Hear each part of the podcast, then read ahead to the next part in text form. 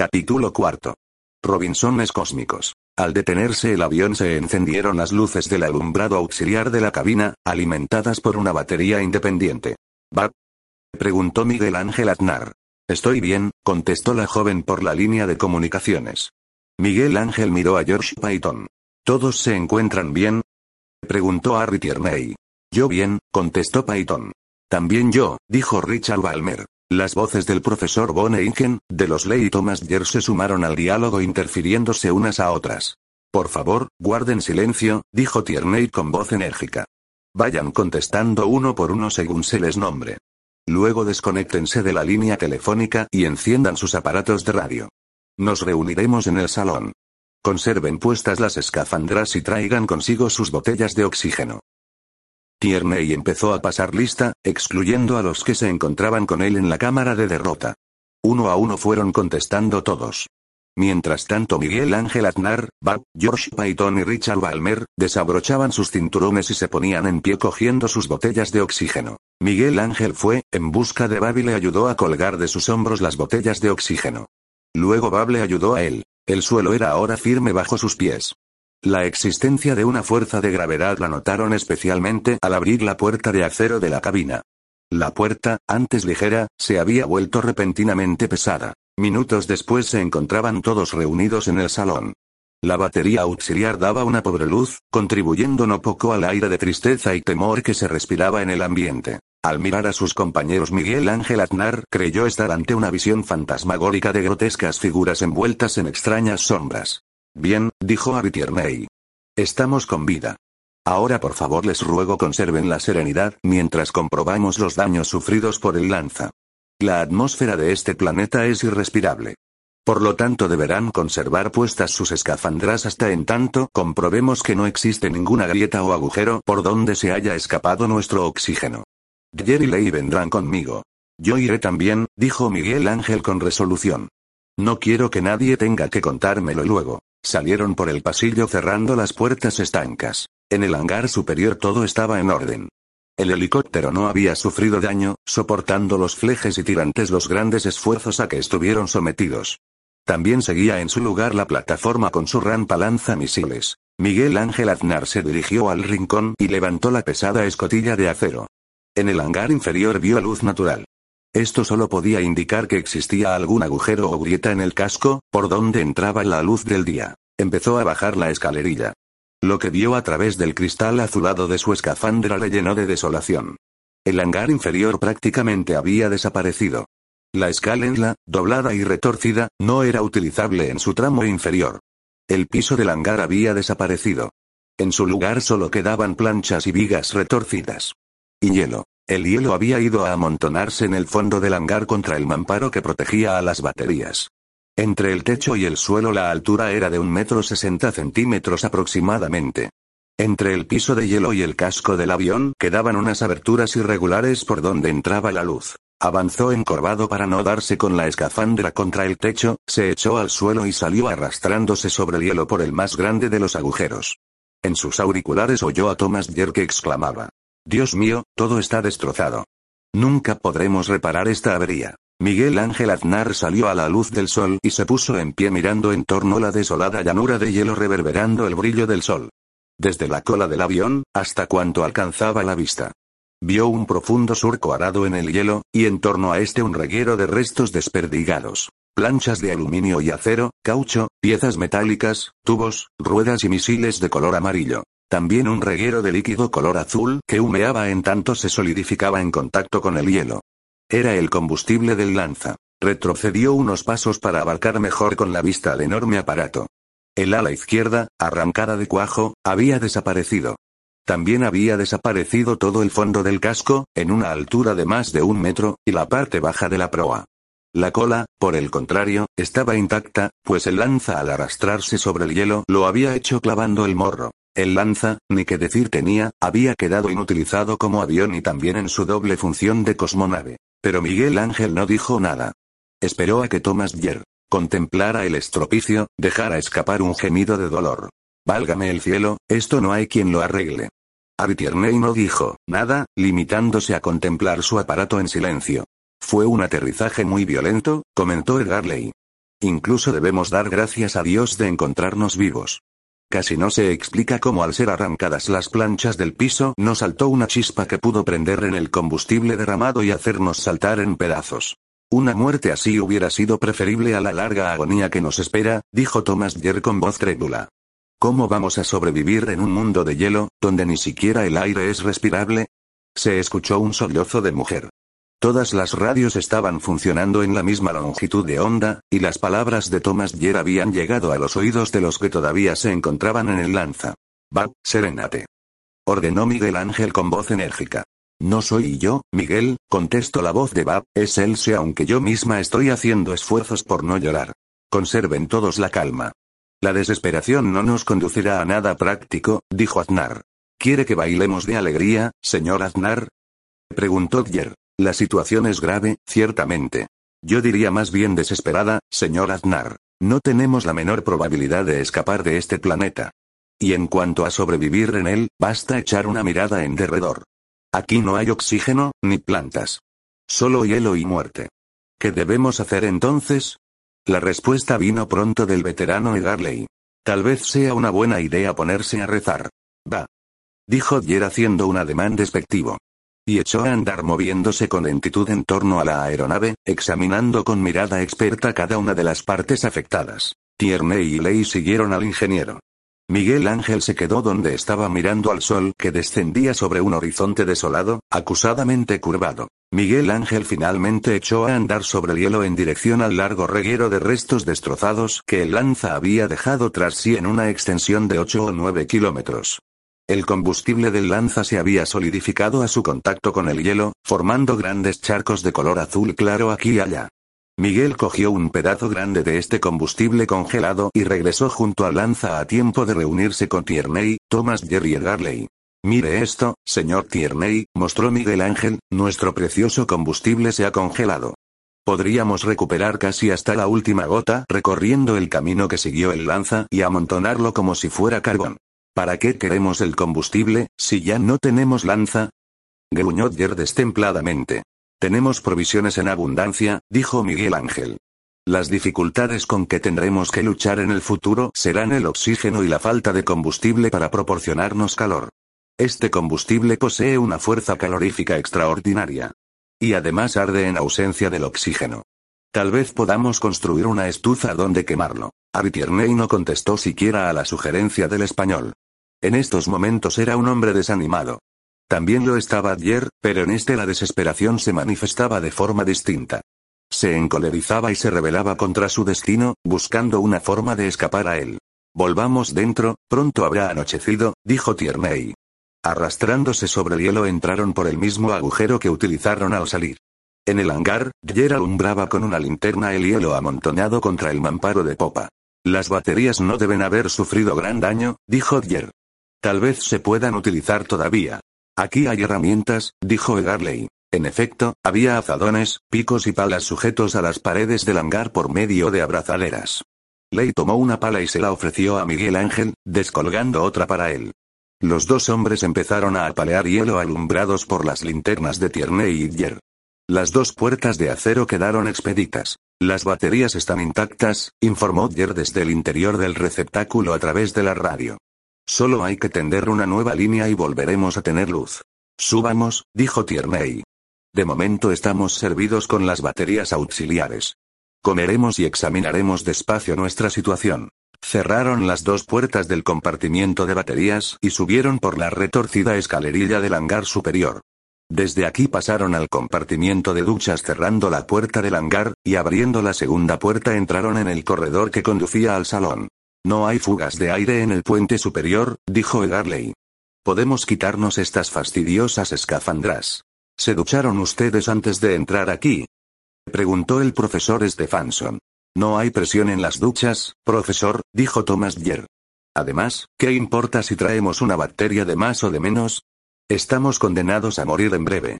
¿Qué más da morir por una bacteria o por falta de oxígeno? El Iken rompió a llorar de nuevo. Dyer, por favor, reconvino Tierney al ingeniero. Modere sus expresiones. ¿Es cierto lo que digo, o no? Posiblemente, no lo sé. Solo digo que mientras hay vida hay esperanza. Pero, incluso si nuestro final ha de ser ese, no hay razón para estar recordándolo a cada instante. Ahora vamos a sentarnos y examinar nuestra situación. Señor Aznar. ¿Tiene a mano algo de comer? Tenemos provisiones en abundancia. Si además las racionamos. Vamos, va, yo te ayudo, dijo Miguel Ángel interrumpiéndola. Salieron del salón y entraron en la cocina. ¿He dicho algo inconveniente? Preguntó Bab. Mira, Bab, no creo que merezca la pena hablar de racionar nuestra comida. A menos que encontremos otra solución, no será por falta de alimentos. La situación es grave, muy grave, ¿recuerdas a Robinson Crusoe? Bueno, pues nuestra situación es mucho peor. Robinson al menos no tenía limitaciones para respirar. A nosotros nos falta incluso el aire vital. Solo disponemos de cierta cantidad de oxígeno embotellado que se terminará más pronto o más tarde. Muy seria, Bab alcanzó una lata de la alacena y se la tendió. No podemos echar la culpa a nadie de lo que nos está ocurriendo. Al fin y al cabo, nosotros nos lo buscamos cuando aceptamos participar en la expedición a Venus con todos sus riesgos, suspiró. Morir, a veces, no es lo peor que puede ocurrirle a un hombre o a una mujer, dijo Miguel Ángel. Esta situación puede conducirnos a un final dramático. El hombre, frente a la muerte, suele reaccionar de muy distintas maneras. Unos se suicidarán. Otros, por el contrario, intentarán prolongar su vida asesinando a sus compañeros. Alguno, Dios no lo quiera, puede sentir excitada su lujuria. Solo sois dos mujeres a bordo, tú y Else. Cuando presienta que las cosas van a empeorar, te daré una pistola para tu defensa personal. Por Dios, Miguel, no me hables así. Protestó Bab echándose a llorar. Pensar que cualquiera de estos buenos amigos pueda atentar contra la vida de los demás me produce escalofríos. Antes de mucho nos contemplaremos como enemigos. Existen centenares de precedentes. Náufragos grupos de personas sepultadas en un refugio antiaéreo, gentes perdidas en la selva y el desierto. En fin, olvídalo. El Sebone Iken entró en la cocina para ayudar a Bab. Acuda al salón, Miguel, dijo la chica compungidamente. Bab y yo prepararemos la cena. Miguel Ángel tomó una botella de jerez de la alacena, la descorchó y se dirigió con ella al salón. Todos los demás estaban sentados alrededor de la mesa. ¿Vino ahora? preguntó Thomas Jer con extrañeza. ¿Qué vamos a celebrar? Digamos más bien que se trata de entonar los ánimos. Veo muchas caras largas. ¿De qué se quejan? Aceptamos los riesgos de esta expedición y las cosas no han salido bien. Bueno, ¿qué se le va a hacer? Dijo Miguel Ángel sacando una caja, de vasos del elegante mueble bar del salón. Yo no quiero vino, gruñó Yer apartando su copa. Pues yo sí, dijo George Pailón animosamente. ¿Qué caray? Después de todo todavía estamos vivos. Pudimos habernos matado en ese aterrizaje. Más nos hubiera valido. Bueno, señor Yer, nunca es tarde, dijo Richard Balmer. Si tan penosa le es la vida, deje aquí sus botellas de oxígeno y salga a dar un paseo a la luz de la luna. No durará mucho, se lo aseguro. Claro, eso quisiera usted. De este modo, saldrían a mayor ración de oxígeno, gruñó Yer destempladamente. Cuidado, Yer, dijo Miguel Ángel con energía. No empecemos. Nadie desea prolongar su vida a costa de la de usted. Cuando se termine el oxígeno se terminará para todos. Nadie pedirá ni se impondrá sacrificios de este tipo. La vida es buena, qué duda cabe, y es por eso que debemos vivir lo mejor que podamos los días que nos quedan. Piensen que todos hemos de morir, los que estamos aquí, y los que están tan ricamente en la tierra. ¿Qué más da morir antes o después? ¿Somos personas civilizadas o no? Demostremos nuestra civilidad comportándonos como seres sensatos, no como animales disputándose un poco de comida o de oxígeno. Por cierto, apuntó Ley, quien acababa de aceptar la copa, si bien se le veía muy pálido.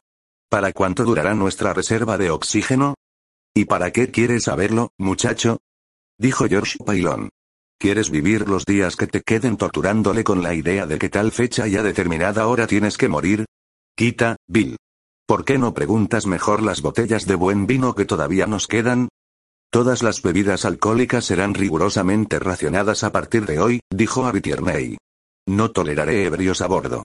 Bueno, señor Tierney, pero al menos procure que la ración alcance para mantenernos una chispa alegres, dijo Richard Balmer. Los días van a ser muy aburridos sin nada que hacer. ¿Pero es que realmente no hay nada que hacer? Preguntó Aznar. ¿Sugiere usted que salgamos de pesca, señor Aznar? Contestó Thomas Yer irónico. En principio no me parece mala idea. Podríamos hacer un agujero en el hielo y ver qué hay debajo. Si es agua, también es posible que encontremos peces. ¿Usted qué opina, profesor Stefanson?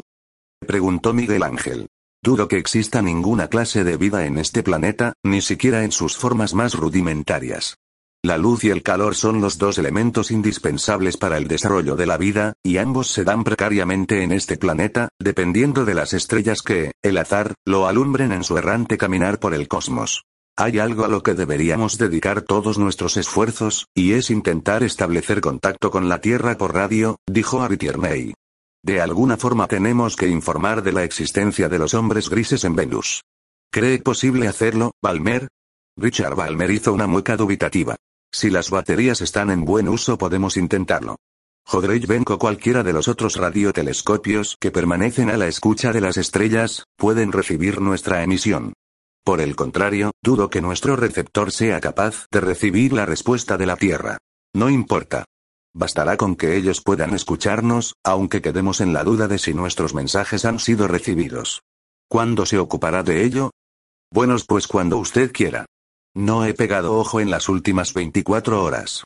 Pero si alguien se ocupa de reparar la avería y tender una nueva línea desde las baterías, yo descansaré un rato y estaré listo para cuando nuestra radio empiece a funcionar. ¿Aznar?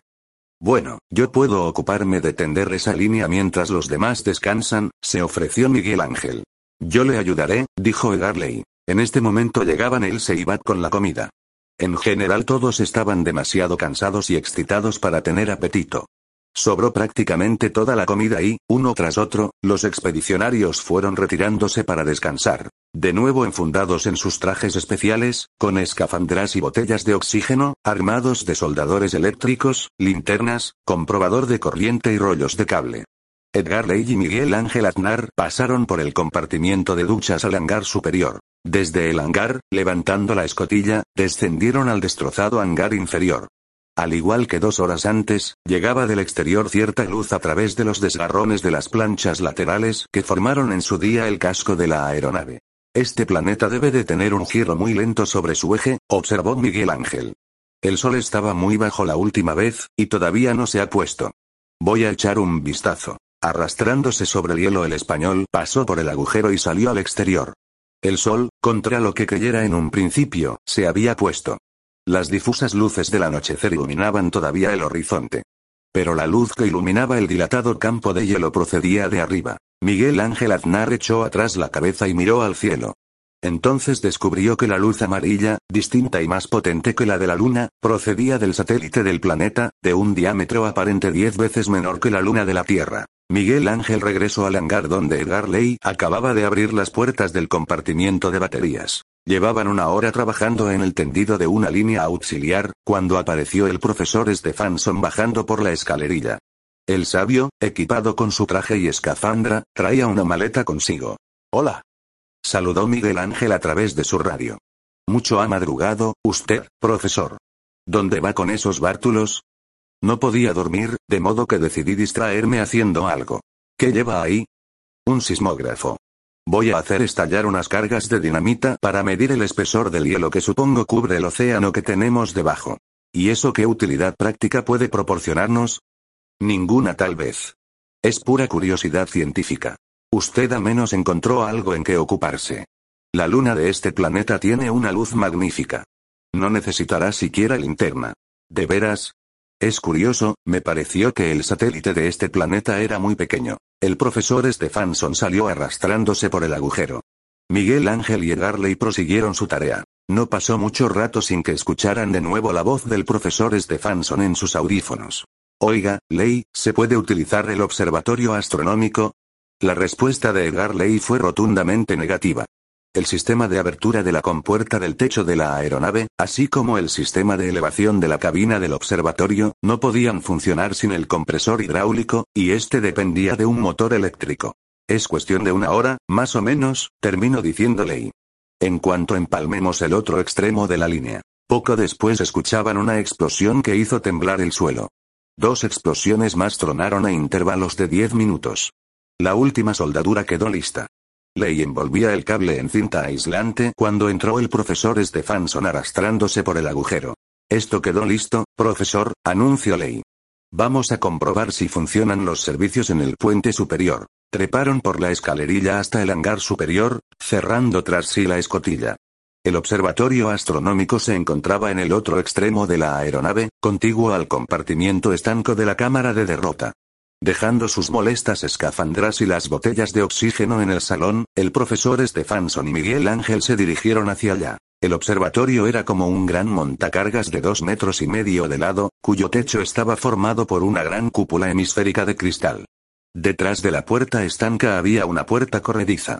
Al apretar un botón se cerró la puerta y, simultáneamente, una parte del techo, por arriba de la cúpula, se deslizó silenciosamente sobre unas guías mostrando el cielo estrellado. Toda la habitación empezó a ascender lentamente, hasta que la cúpula asomó por encima del casco de la aeronave, en cuyo punto se detuvo. Sobre una mesa redonda, directamente debajo de la cúpula, el profesor dispuso un telescopio, a cuyo extremo aplicó un filtro especial. ¿Qué aparato es ese? preguntó Miguel Ángel. Un espectrógrafo. ¿Cómo funciona? Es muy sencillo. Como usted ya sabe, la luz solar, al atravesar un prisma de cristal bien tallado y pulimentado, se descompone en los colores del arco iris. Pero además de estos colores aparecen unas líneas oscuras, cuya naturaleza intrigó profundamente a dos alemanes geniales, Bunsen y Kirchhoff. Estos, tras millares de experimentos, pudieron al fin desentrañar el misterio. Una sencilla experiencia hace el lenguaje de estas líneas inteligible para todos. Si en una llama de gas se hace arder sal común, que está esencialmente compuesta de sodio, la llama toma un color amarillo, y si esta luz se hace pasar a través de un prisma, se dibuja sobre la pantalla una línea amarilla netamente trazada. Si en la llama se quema potasio, en la pantalla aparecen una línea roja y otra violeta.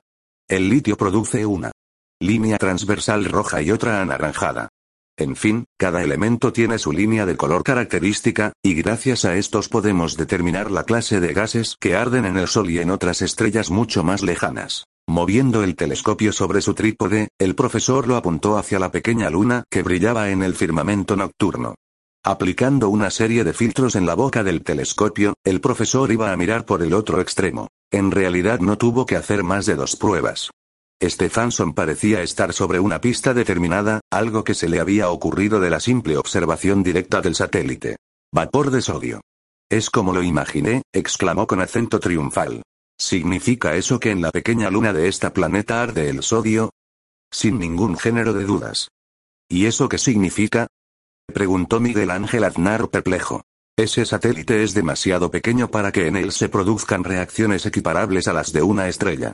Es decir, si se producen, no se trata de un fenómeno natural. En mi opinión ese satélite está siendo utilizado como una gigantesca lámpara para iluminar las largas noches de este mundo. ¿Quiere decir que alguien ha montado allí una gigantesca batería de focos para iluminar el planeta? Puede que no se trate exactamente de focos, al menos en la forma convencional que nos es familiar. ¿Cómo hayan resuelto el problema para hacer de ese satélite una lámpara? Eso no. O sé.